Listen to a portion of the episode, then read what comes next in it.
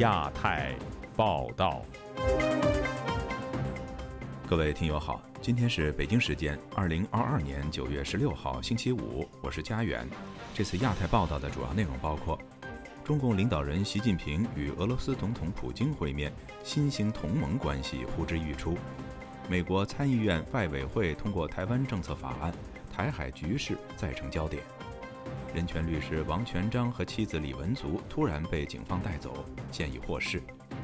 世卫组织计划宣布新冠疫情终结，中国政治化清零遥遥无期。消息人士披露，中国国家副主席王岐山将出席英国女王葬礼。接下来就请听这次节目的详细内容。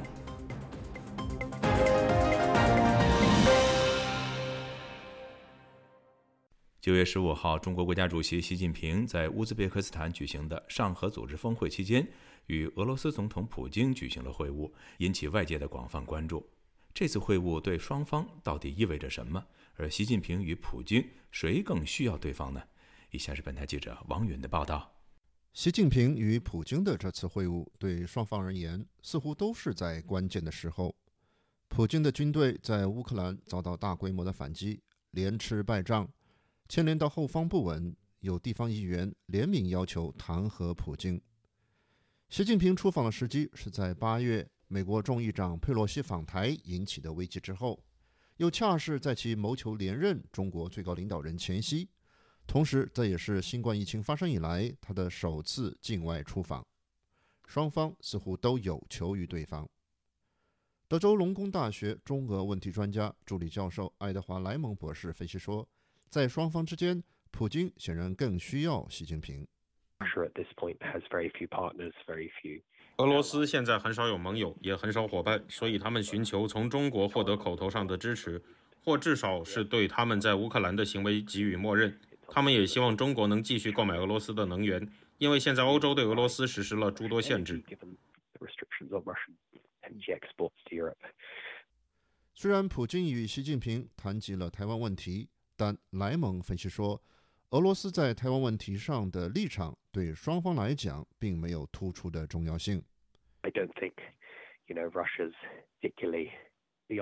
我不认为俄罗斯的作用会超越其作为联合国安理会成员的位置。中国也是联合国安理会成员，它本身就可以阻止安理会对台湾问题的讨论。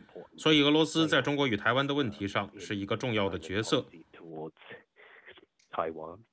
而习近平在二十大召开前夕出访乌兹别克斯坦并会晤普京，也引起了外界的猜测。美国人权组织公民力量创始人杨建立说：“这个出访时机非常关键。习近平能够放下啊中国的事情出门，那第一说明他在二十大已经安排的没有问题了，他觉得很很放心了。第二，即使这样，那一般没有重要的 agenda，他也不会出门。”杨建立所说的这个重要事情，就是目前俄乌战争的战局。虽然目前战局还难以逆料，乌克兰反击俄罗斯的侵略似乎胜利在望。杨建立认为，如果俄罗斯在战争中走入败局，中国将会充当战后的调停角色，其目的将是力保普京的政权。呃，仔细的计算的话，你可以清楚的知道，一个弱化了的、弱化了这个俄国。但是有足够给西方制造麻烦的一个俄国，啊，保留下来对中国是最有利的，对中共是最有利的。德州农工大学的莱蒙博士认为，即使是战争失败，普京也仍然有可能保住其权威。他能控制住他周边一帮意见一致的精英。他也可以把战争失败在舆论上塑造为不能归责于他个人。要知道，他已经集中了很多的权力。本次普习会晤背靠上合组织峰会，峰会上的一个重大事件是伊朗在周四签署了加入上海合作组织的备忘录。杨建立分析说，中国正在利用“一带一路”倡议。来联合上合组织的成员国，使其成为对抗西方的一个联盟。这个联盟最后可能逐渐的会成为一个安全和军事同盟啊！而且这个安全和军事同盟里边这三个那个恶恶魔都在里边，对吧？我被称为这个邪恶中心的三个都在里边。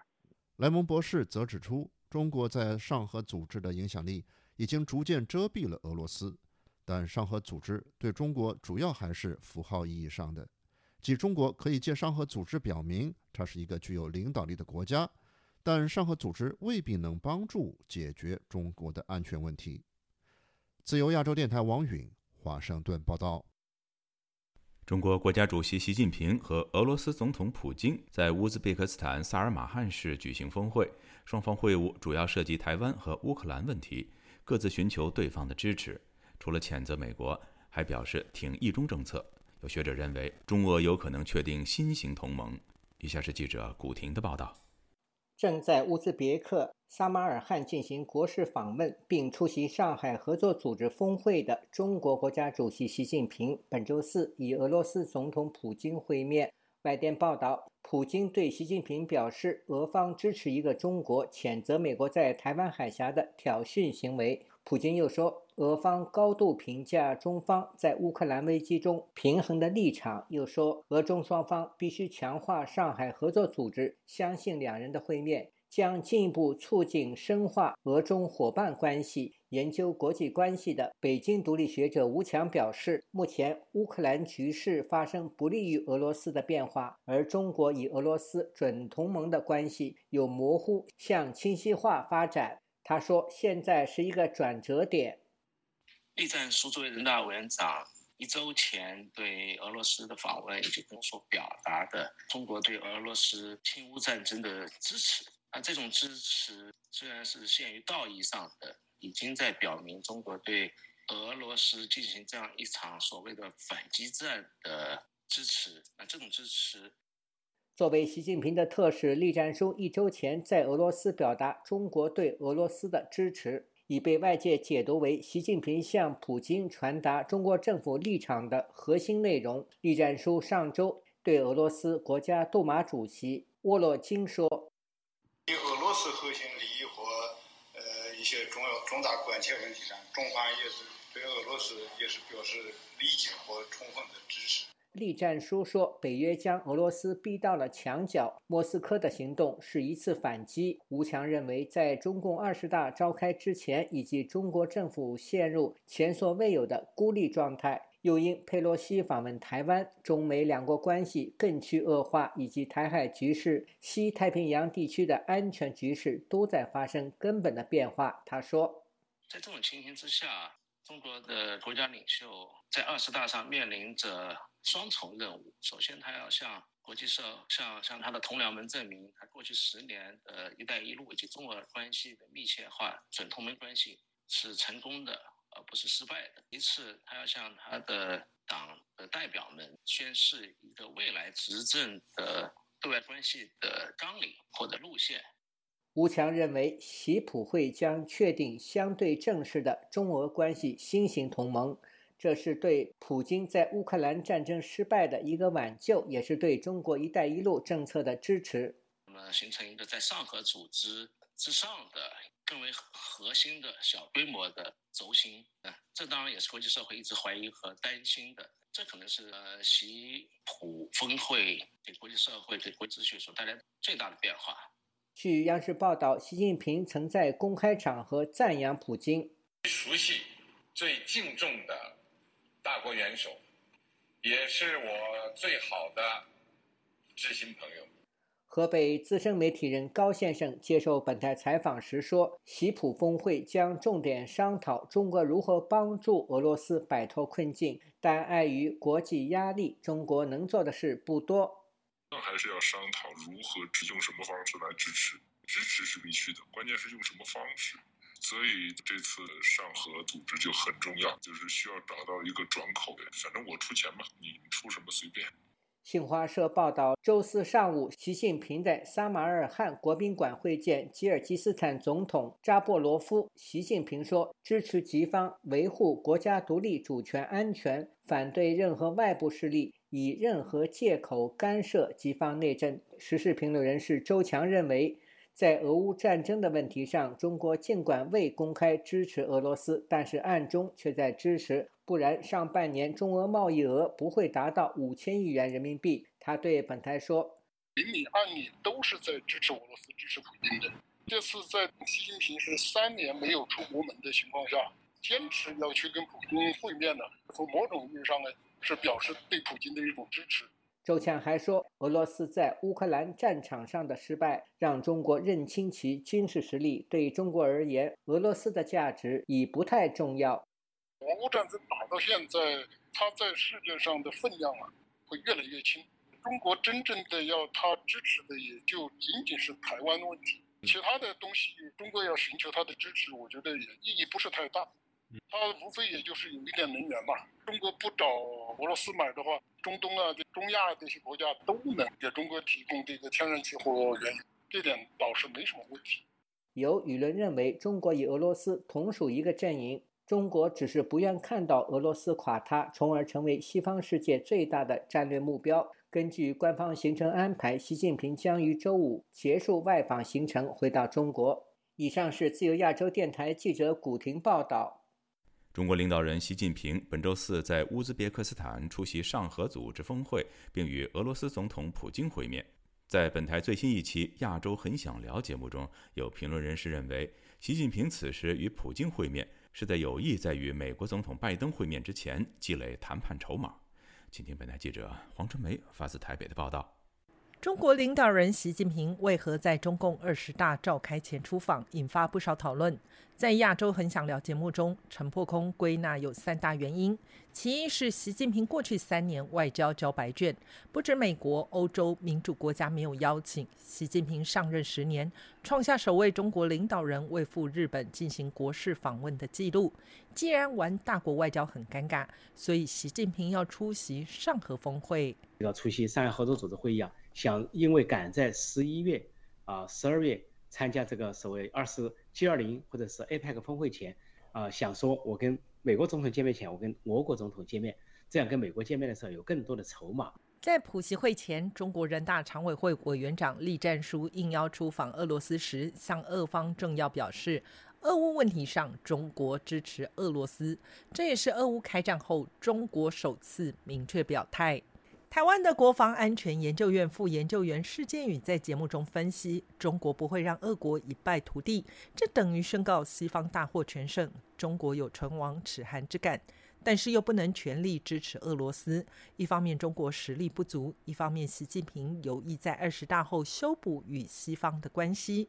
在此情况下，他认为习近平只会战术上暂时或是口头表态支持普京，是可能会要求中国帮他撑过这个冬天。然后让呃呃乌克兰呃感受到这个战争持续的压力，让西方国家觉得说这个战争可能还要打很久。如果西方愿意提供大量的资源的话，帮助乌克兰呃在冬天一举收复整个乌东，俄罗斯将会很很很难呃支持的下去。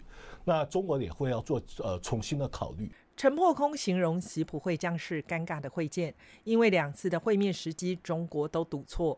今年二月，习普会面公开宣称两国合作无上限、不封顶，但是中国赌的是俄国会闪电拿下乌克兰，没想到却陷入泥淖。这一回，习近平认为在二十大有胜算，打算再次支持俄国，却又遇上俄罗斯在乌东大溃败。习近平以在中国国内的外号。总加速师是倒退，还有总砸锅师、总烂尾师。他刚到，他和西利战书一出访，俄罗斯就兵败如山倒。这是应验了，就是他是一个上门星啊，是一个这个叫做扫把星，给到处带来厄运。俄罗斯在战场上陷入焦灼，中国是否有机会在中亚取而代之？事件与分析：上海合作组织是个谈话会。空的。过去十年，俄罗斯领导的集体安全条约组织负责中亚地区安全。中亚如果有任何动荡，要靠普京、俄罗斯驻扎在当地的军队来决定。中国很清楚，这里原是苏联的一部分，现在俄罗斯的势力范围。所以过去二三十年，中国主要的是经济掠夺，不敢明目张胆把军事势力延伸过去。偷偷摸摸也做了一些。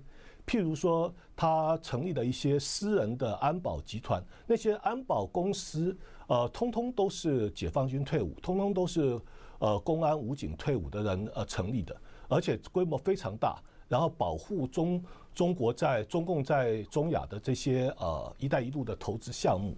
事件与指出，中国已经开始设法把军事影响力往西边发展。未来随着乌克兰战争的发展，俄罗斯国力不断消耗，都会影响未来上合组织由谁带头领导。中国在此处能渗透侵略到什么程度？自由亚洲电台记者黄春梅台北报道。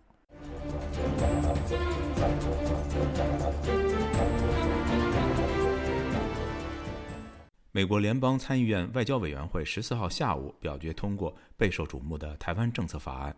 台湾驻美代表肖美琴除了感谢美国对台湾的支持，更强调区域和平稳定的重要性。以下是记者陈品杰的报道。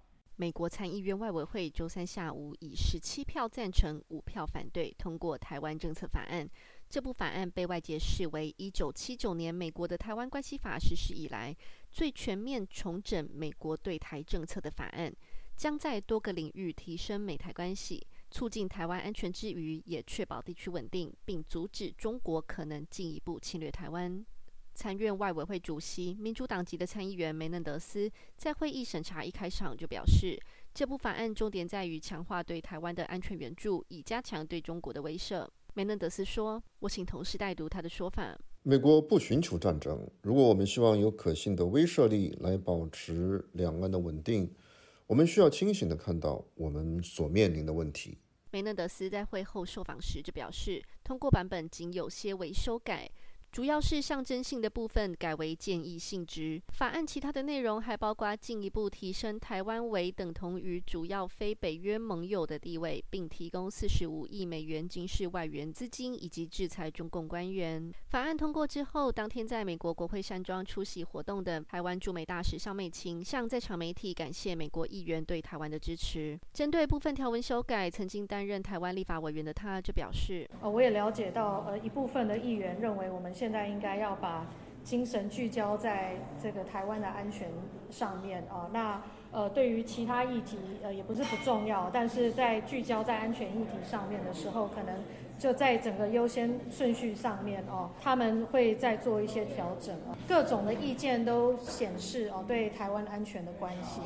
外委会首席共和党参议员李师通过声明说：“我请同事代读。台湾的情况不仅对两千三百万台湾人至关重要，而且关系到自由开放的印太地区的未来。我们必须提前应对未来的危机，让习近平有理由在入侵或者胁迫台湾问题上三思而后行。”美国国会台湾连线共同主席、联邦众议员夏波在十四日受访时就表示，美国对台的支持相当重要，他也鼓励法案继续推进。我们希望尽可能避免战争，避免军事对抗。我认为最好的办法，不要有误解。美国和台湾应该合作。我认为我们应该摆脱这种战略上的模糊性。我认为那很危险，这可能导致军事对抗。我们希望不惜一切代价避免这种情况。在参院外委会审议的前夕，中国国台办就出面施压，称台湾问题纯属中国内政。美国国会议员炮制涉台议案，严重违反一中原则，中方坚决反对。在此之前，中国驻美大使秦刚八月就曾经警告美国，若台湾政策法案通过，中美关系将面临瓦解。法案通过后，两岸关系可能进一步升级。肖美琴答复本台记者询问时，就一派轻松地说：“似乎每天都有新进展，让北京再次发怒，台湾不能随之起舞。”大家都应该有个共同的认知哦，就是我们应该共同致力维护区域的和平跟稳定。哦，那我们台湾方面已经呃多次表示哦，我们也致力于维持现状。哦，那现状长期以来也是有利于各方。哦，一个和平稳定的状况，所以我想我们就继续往这方面来努力。对于台湾政策法案的敏感性，也牵动美国政府的内部神经。此前，美国国家安全顾问沙利文接受媒体采访时就说，法案有一些条文的确能加强美国对台湾的安全援助，但也有部分内容让他们感到一些关切。接下来，台湾政策法案将交送参院全院院会审议，但要生效成为美国的法律，还有一段路要走。自由亚洲电台记者陈品杰华盛顿报道。继美国参议院外交委员会日前表决通过台湾政策法后，台湾的总统府星期四回应表示，该项法案强化台美安全合作、深化台美经济关系以及提升台湾国际参与等，有助于多方位促进台美合作伙伴关系。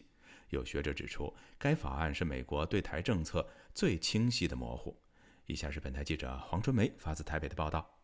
美国联邦参议院外交委员会十四日以十七票赞成、五票反对表决通过《二零二二台湾政策法》，下一步要送参议院全院审查。外委会主席梅嫩德斯表示，通过的版本在象征性条文上有些微修改，像是驻美代表处更名、美国在台协会处长任命需要国会通过两项条文都改为建议性质，其他有关国际参与或安全经济实质内容没有异动。台湾政策法内容包括透过台湾安全协助倡议，四年间授权四十五亿美元对台军售融资，加速台湾国防能力现代化；还有一份五年计划，优先将美国多出的国防资源转让至台湾，而且第五年再加码二十亿，形同直接军援台湾六十五亿美元，而且注明是无需偿还的援助性融资，等同直接军援，并提供台湾主要非北约盟友的待遇。丹江大学国际事务与战略研究所所长郭明贤接受本台访问时指出，如果法案能顺利通过，美国总统拜登也签字，将严重或清楚地牵动美中台三边互动架构。它比原有的台湾关系法与六项保证更为重要的法理基础，规范或让美国行政当局处理美台关系不会受到美中关系的牵制。那未来如果中国在讲说呃什么干涉内政？那美国就讲说，这是我的一个国内法，啊，规范我跟我的友好国家之间的关系。那么跟这个中国，呃，所谓的一个中国政策，呃，或是一个中国原则毫无关系。原提案要求将驻美国台北经济文化代表处更名为台湾代表处的内容，本来是列为美国政策，修正微调之后的版本为国会意见。中华战略暨兵棋研究协会理事长黄介正指出，北京在意的是代表处有没有更名，通过的版本改为国会意见。至于美国在台协会台北处长任命提案版本，要求比照驻外大使办理，需经参院同意。通过的版本也删除此条文。这一个法案中间，它本来就有一大个区块，就是探讨主权象征的问题嘛。那那目前。看起来在外委会都是把它做稍微淡化的处理，然后仍然把主要裁量权呃留给行政部门。在军事方面，为了降低敏感性，原提案文字指定台湾为美国的主要非北约盟友，以提供台湾外援和武器出口优惠。新版将指定改为提供台湾主要非北约盟友的待遇。我明贤认为这是很重要的身份地位给予台湾，就能获得跟美国与北约三十多国类似军事与经济优先待遇。未来军售将加速，同时军事协助交流将增加。中国大陆会聚焦在这样这方面的一个美台军事交流深化的一个过程，尤其是呃会不会参加二零二四的环太平洋军演或者其他相关军演，都是一个可能的过程。美国国家安全顾问沙利文日前接受专访时曾表示，法案部分内容能有效强化美国对台湾的安全协助，改善台湾安全。但他也坦诚，部分内容让他们有一些担忧。该法案是否意味着美国对台政策扬弃多年的战略模糊，走向战略清晰？应该是说最清晰的模糊，距离呃去彻底动摇那个战略模糊还差。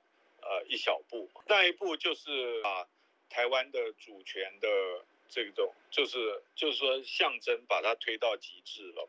中国外交部发言人毛宁指出，台湾政策法严重违背美方在台湾问题上对中方所做的承诺，违反一个中国原则和中美三个联合公报。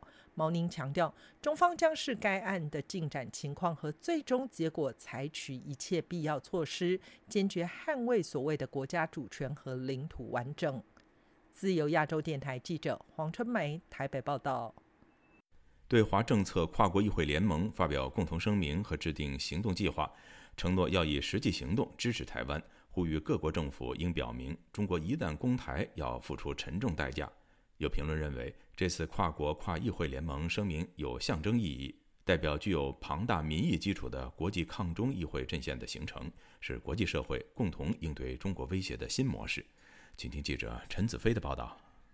来自欧美、日本等二十九个国家跨党派国会议员组成的对华政策跨国会联盟。周三发表共同声明，表明会共同捍卫台海和平稳定、台湾的经贸安全，以及应对北京的威胁和恐吓。联盟发表的公告涉及对中国在不同领域需要国际社会关注的问题。在支持台湾的部分，联盟谴责中国对台湾不断施加的文攻和军演，反对任何一方单方面改变台海现状。呼吁各国要向中国传达对台湾进行军事侵略将会付出沉重的代价等信息。呼吁各国应该要协助台湾加入世界卫生组织等国际组织。在台湾，外交部公众外交协调会副执行长崔振林感谢联盟的支持，表示台湾将与世界合作捍卫和平。我们诚挚的感谢对华政策跨国议会联盟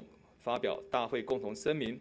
宣誓未来将持续的透过该联盟在各国的立法机构网络，共同捍卫台海和平稳定以及台湾的经贸安全。台湾将与对华政策跨国议会联盟以及其他理念相近的国际伙伴持续携手合作，共同维护台海以及印太地区的和平稳定，捍卫全球民主阵营共享的核心价值。台湾的立委范云或邀请出席会议的台湾代表，他表示，这次会议是很好的机会，与其他国家的议员交流对抗中国威胁的经验。就是说我这一次就是告诉大家，支持台湾其实不是只是支持台湾，也是支持他们自己的国家，那他们想要维系的民主的生活方式。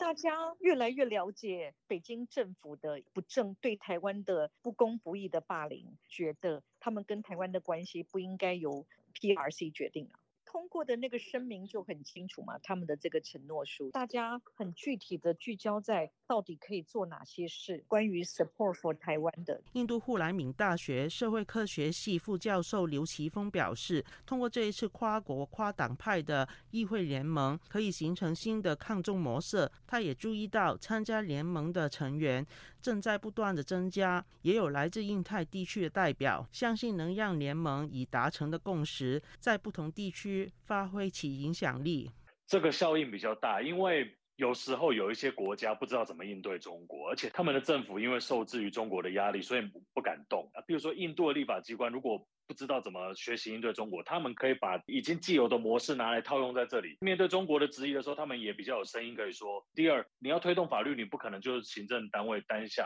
推动，透过一些立法机关的话比较有正当性。他们可以把这些东西变成法律，形成一个跨党派的共识，来形成一个阵线来对抗中国的这个的禁逼。我觉得声势是会比较大，这个威力会更大。台湾政治大学国际关系中心研究员宋国成表示，这是支持台湾和对抗中国的力量，是代表全球庞大民意基础的跨国跨党派议员，影响力等同是全球抗中议会阵线。这一次 IPAC 本身非常值得我们关注的，就是说，他可能不是一个个别一个挺台的官员啊，或者是个别的一个反共的一个议员对中共采取态度，它是一个这个具有全球民意基础的一个。议会抗共阵线的形成，它反映的是一个所谓的天下为共的这个趋势里面的一个环节了。那么，而且这个会议当中很明白的，特别是关注台湾受到中共的这种啊武力侵略的这种产生了危机的这个问题。呃，所以我就是觉得这个 IPAC 其实很大的不同于过去的这样一种特性，很明显的反映出一种自由对抗专制。的这样的一种趋势，呃，文明对抗野蛮的这样的一种啊发展的趋势。宋国成表示，以往一些国家因为在经济上依赖中国，面对中国威胁时表现会比较软弱。但他相信，随着中国维持清零封城的做法，在外国企业和资金撤走的情况下，在跨国跨党派联盟推动下，日后也会更愿意配合联盟对抗中国的建议。就亚洲电台记者陈子飞台北报道。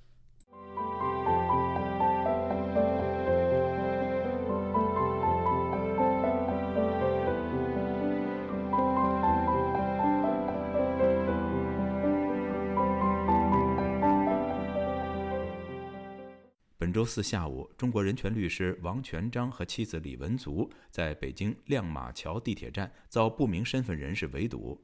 事件迅速在海外社交媒体上引发舆论的关注。王全章当晚向本台表示，北京国宝为因应美国宪法日而限制他们出行，他们不堪受阻，出门后却遭便衣围堵，并被强行带回家。详情，请听记者陈品杰的报道。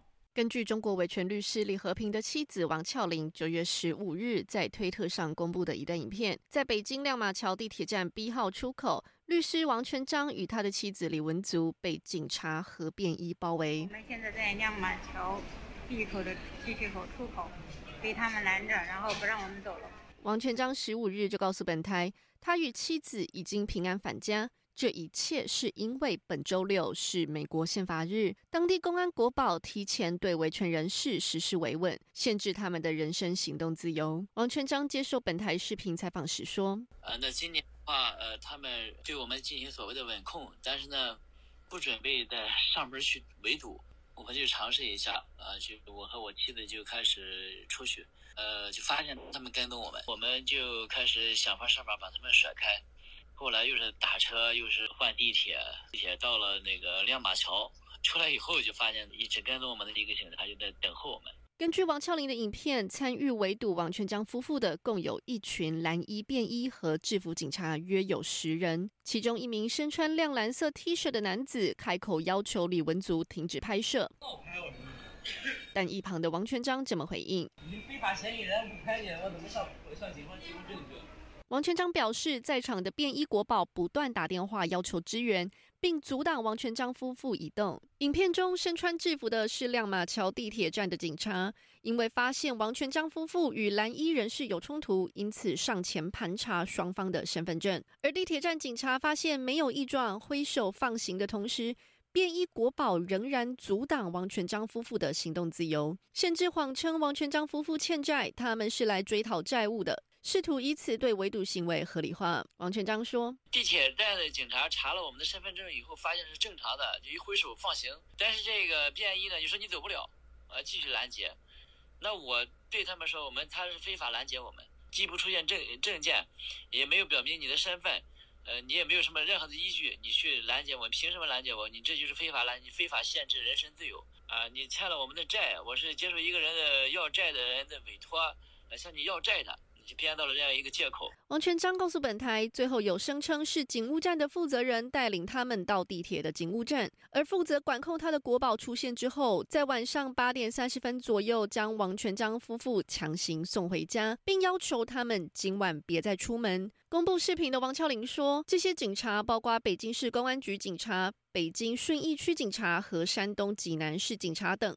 他告诉本台记者，因为自己返回老家，并没有受到国保限制出行，但她在北京的丈夫李和平律师也被限制在家中，无法出门。他表示，遇到有特殊意义的日子，像是世界人权日、美国宪法日等，中国境内的维权人士都会被当局限制行动。他说这是常态，就跟核酸检测一样。王俏玲这么说。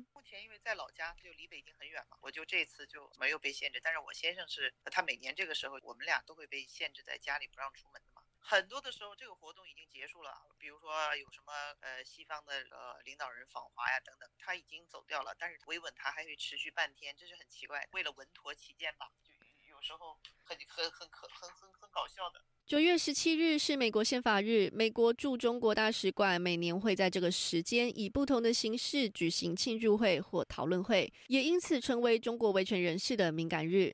王全章说，按照惯例，他们都会被限制在家。去年，王全章夫妇曾在路上遭到五辆汽车、十几个便衣人员围堵。说要等晚上美国使馆活动结束之后才可以自由行动，而李和平夫妇当时也被限制出行，并要求他们只有搭乘便衣的车辆才能出门。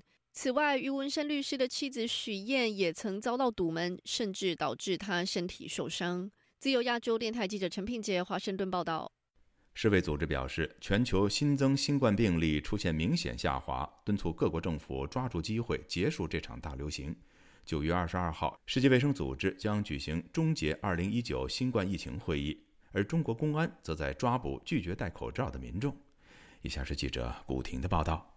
世界卫生组织在当地时间本周三表示，全球新冠疫情病例出现明显下滑，敦促各国抓住机会结束这场大流行。该组织总干事谭德赛在新闻发布会上说。这是终结疫情的最好时机。虽然疫情还没有结束，但已经看到了尽头。这需要世界各国抓紧机会才能做到。对于全球新冠疫情感染人数大幅度下降，中国上海居民薛先生周四接受本台采访时说：“中国的防疫政策已经变质。”我估计至少在二十大之前不会。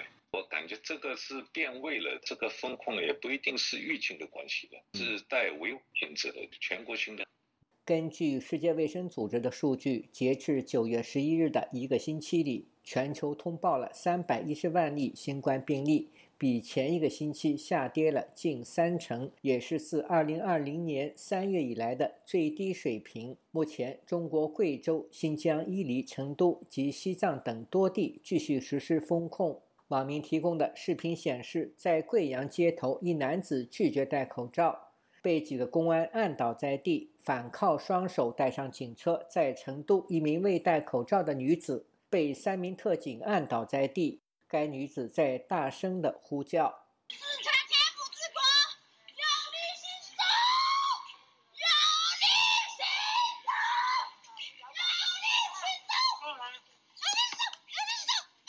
评论人士李先生认为，新冠疫情已经第三年，官方发现了如何控制民众的新方法，又能从中获取政治和商业利益。他对本台说：“这种风控模式不会停止，不会，肯定不会，因为一个是社会面的维稳，另外一个是财政收入这两块有关系。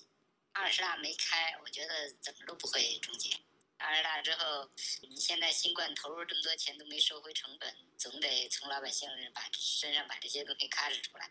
进入八月之后，中国的疫情防控措施不断升级，三十多个省市均受到不同程度的封控，居民生活和企业经营遇到困难，有的甚至倒闭。成都一对夫妇在一段视频中哭诉，他们经营的火锅店再次被封后，被迫结业。在微信聊天群，目前流传最广的是投诉被封控及强制做核酸的视频。一位居民说：“我们这儿哈，二十四小时的核酸，今天做了，明天做，晚上还有十二个小时。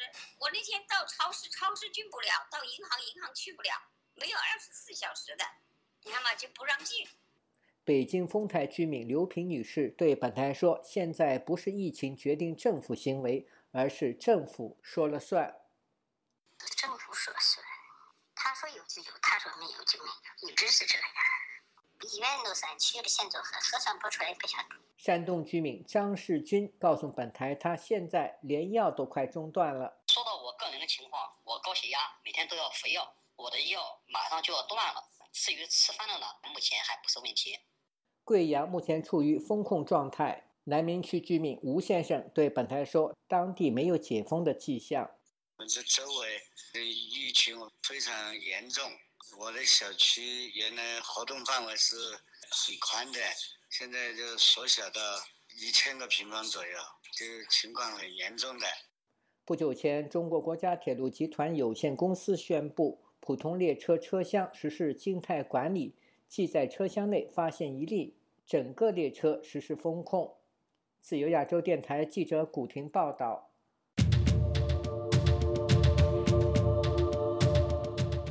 江苏南通一名退伍军人的养殖场去年遭到强拆，因为与政府交涉，他多次被派出所拘禁，家人也受到株连，受到全天候的监控。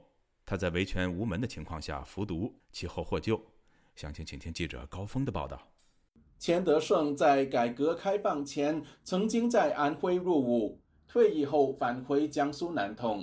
上世纪八十年代，他响应政府发展经济的号召，自筹资金经营养殖场。四年前开始，钱德胜因为拆迁问题和崇川区政府多次交涉。他的女儿江小燕表示，去年九月，当局在没有事先通知的情况下，出动一百多人展开强拆行动。父亲经营了接近四十年、面积两千平方米的养殖场，所有生产设施一瞬间化为乌有。事后，当局更一再阻止他维权。来之前也没有任何通知，什么都没有，没有任何手续，就就来把我们家呃养殖场，嗯，给那个推倒了。三台挖机把那个东西都呃毁在里面了，也没有任何补偿。派出所跟那个政府就联合起来，就不让他在门口喊冤，就把他抓到派出所里去。我我老爸今年是七十四岁了，就是恐吓他说要弄死他。九月十二日，钱德胜在家里喝下农药，幸好被及时发现。这个气他就憋在心里，一直出不了。我爸爸说过好几次，他说我实在政府让我活不下去，我也活不了了。很疼的，也没有人对我们家有个说法。那些犯罪的官员一个都没有抓。然后到十二号的时候，就就想不开，吃了吃了农药了，那种杀虫的农药。半个小时时候，我妈才发现的。嗯，就是现在就是在医院，已经今天是第三天了，就是洗了胃啥的。呃，医生说可能是会有后遗症的，会有那个肾衰竭啊、肝损伤啊，还有那个胃会损伤。江小燕三年前曾到北京上访。自此和父亲一样，成为政府重点监控对象。因为一九年我，然后我就去了趟北京，去了以后，他们人就是把我接回来，接回来以后就就我再也出不去了。政府派了黑保安二十四小时对我们监控，呃，白天四个人，晚上四个人，就是看着我们家，盯着我们家。我是不能出南通的，一出南通他就说我要去要去北京县上访。说，广东退伍军人陈峰强认为。钱德胜选择走向绝路，十分不智。既然要强拆他那个地方了，那么那个地方的有利益集团在后面呢，呃，令着他用的。他要自己喝农药死的话，那就对对当局是一种解脱，是吧？他人都死了，那还怎么？他后代的话，那更更没有这个胆量，呃，更没有这个信心了去维权。哪怕你是老红军、老革命。如果他要没有后台的话，他他也是会遭遇这种悲剧。本台曾尝试就事件致电南通崇川区政府和派出所查询，电话均无人接听。自由亚洲电台记者高峰香港报道。海外民运先驱王炳章已经被中国当局关押了二十年。近日，居住在加拿大的王炳章的弟弟王炳武来到美国，前往纽约联合国大厦外以及旧金山中国领事馆门前进行抗议活动，为他的哥哥王炳章发声。本台记者孙成日前采访了目前在美国的王炳武，听他讲述了王炳章的狱中现状以及王炳章的家人接下来为营救王炳章所做的打算。以下是记者孙成的专访。王先生您好，能不能请您谈一谈，在王炳章被中国政府囚禁了二十年的时候，您的这次美国之行有什么样的打算呢？我是住在加拿大的。这次我走了好几个地方。首先，我先去的纽约，在纽约联合国大厦前边做的庭院。然后呢，在旧金山。我们这次营救王炳章的活动呢，基于有两个大的原因。第一，我哥哥四十年前成立了中国民主团结联盟，然后呢又出版了《中国之春》。今年呢又是我哥哥被被捕监禁二十周年，所以我们借助这个时间，想为我哥哥再次努力，啊，能够让他得到释放。现在王炳章已经被关押了二十年了。作为他的家人，您和王炳章的其他亲人们有什么感受呢？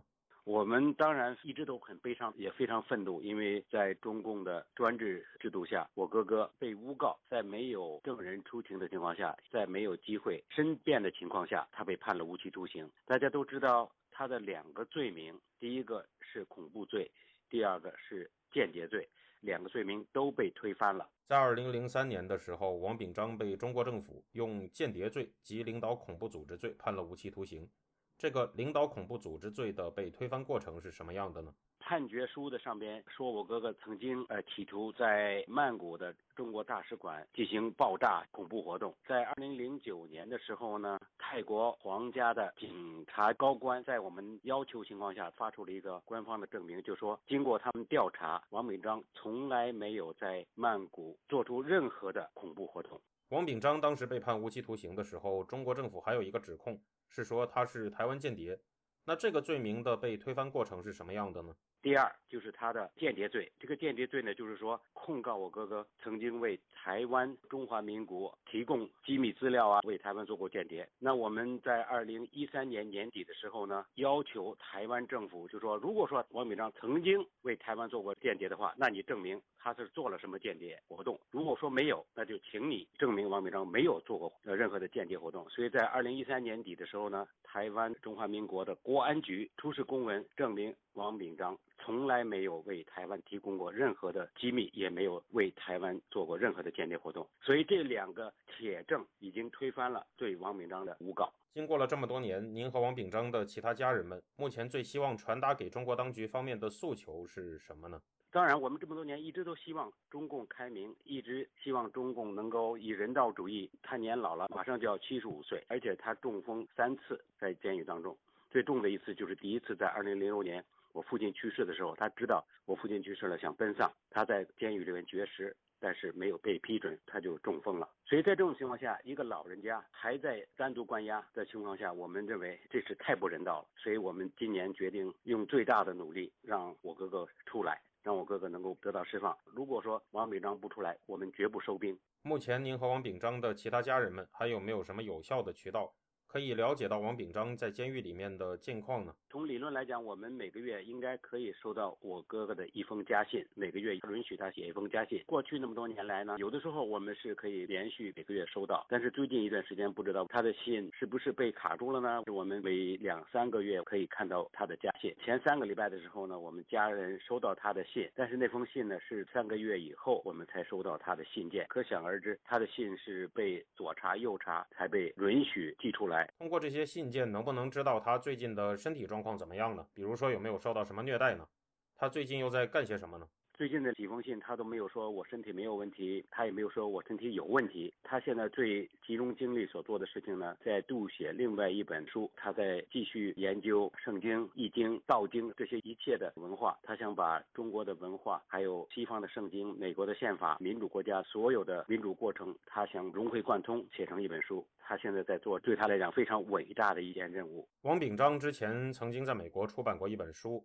书的题材跟他现在写的这本书有很相似的地方，那您能不能谈一谈那本书的创作过程是怎么样的呢？他用了一年多的时间把那个本书写好了，大家都知道那本书就是《神谕圣经宪法揭秘》，在网站上可以买到，有四十万字之长。这本书花了他很大的心血，也做了很多他的研究，在有限的资料的情况下，他把这本书写成了。这本书可以说是非常一本深奥的哲理书。那外界是怎么样得到他的书稿的呢？你问的问题很好，他有权利每个月寄给我们一封信。前四年的时候，他每个月写一封信，信呢有的时候呢非常长，达到六十几页，写的密密麻麻的，而且用双页纸。这样他一年多的时间就把他的书用这个信件的方式传给了我们。我们也花了好久才把他的书信整理好排版，然后他这本书才问世。他的新书也是准备用这个办法传递出来吧？也是用这个办法，是的。还有一个问题想了解的是，现在您和王炳章的其他家人们在营救他这方面有没有什么下一步的计划呢？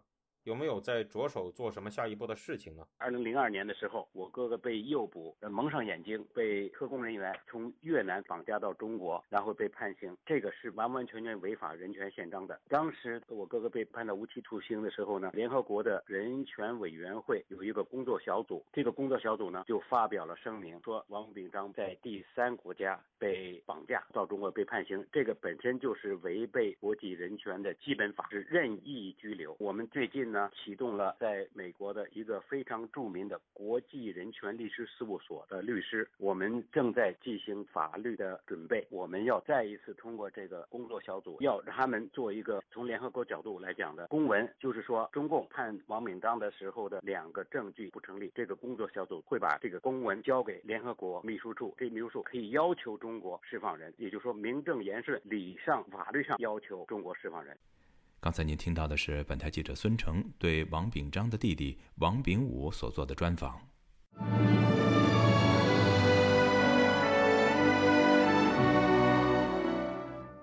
英女王伊丽莎白二世的国葬将于下周一，也就是九月十九号举行。包括美国总统拜登在内的多国元首已经确认将出席葬礼。然而，种种迹象显示，在皇室邀请的名单上，中国国家主席习近平却很可能不会亲自出席。这背后透露了什么样的信息呢？以下是本台记者吕希发自英国伦敦的报道。英女王伊丽莎白二世上个星期四与世长辞，灵柩已经从苏格兰运回伦敦，并移送到英国国会大厦的威士敏斯特大厅。从周三下午开始，二十四小时开放给公众瞻仰和悼念，直到下个星期一。不少民众在活动开放以前一天，已经在国会大厦外通宵排队，人龙延绵长达几公里。当局曾经警告，悼念人士可能要排队超过三十个小时，才得以进入威士米斯特大厅，但是仍然无主市民送别女王的心意。今年六十一岁，从菲律宾到英国已经三十年的莫妮卡，从周二早上八点已经开始排队。她向记者表示，这是一生人只有一次的经历。我不能放弃，我认为这是一个无价的。一生一次的经历，昨晚的气氛让人惊叹。为了世界，我不会错过这次悼念。女王的灵柩将会在下个星期一移送到威斯敏斯特教堂，并在上午十一点进行国葬。皇室日前已经向全球多国领袖。和皇室成员发送葬礼邀请函，估计将会有五百名外国政要出席，包括美国总统拜登以及夫人、欧洲各国的皇室成员以及加拿大、新西兰等英联邦国家的元首。而中国国家主席习近平也在受邀的名单之中，却迟迟没有表态会否出席。在十四日的中国外交部例行记者会上，新任发言人毛宁就透露了一个讯息。习近平很可能不会亲身出席女王国葬，由高级别代表团出席。中方正在积极考虑派高级别代表团出席英国女王伊丽莎白二世的国葬，我们将适时发布有关消息。至于这个高级别代表团将会由谁来领军呢？港媒《南华早报》周四引述外交渠道消息，透露率团赴英国的将会是中国国家副主席王岐山。报道说，王岐山将会在周日抵达伦敦，第二天出席女王的国葬。不过，在截稿以前，中国官方仍然没有确认相关消息。王岐山周一曾经前往英国驻华大使馆吊唁英女王。官媒新华社报道，王岐山代表中国国家主席习近平、中国政府和人民表示深切哀悼，又赞扬伊丽莎白二世是中英关系发展的推动者和贡献者。是第一位访华的英国君主，为中英关系的发展做出积极贡献。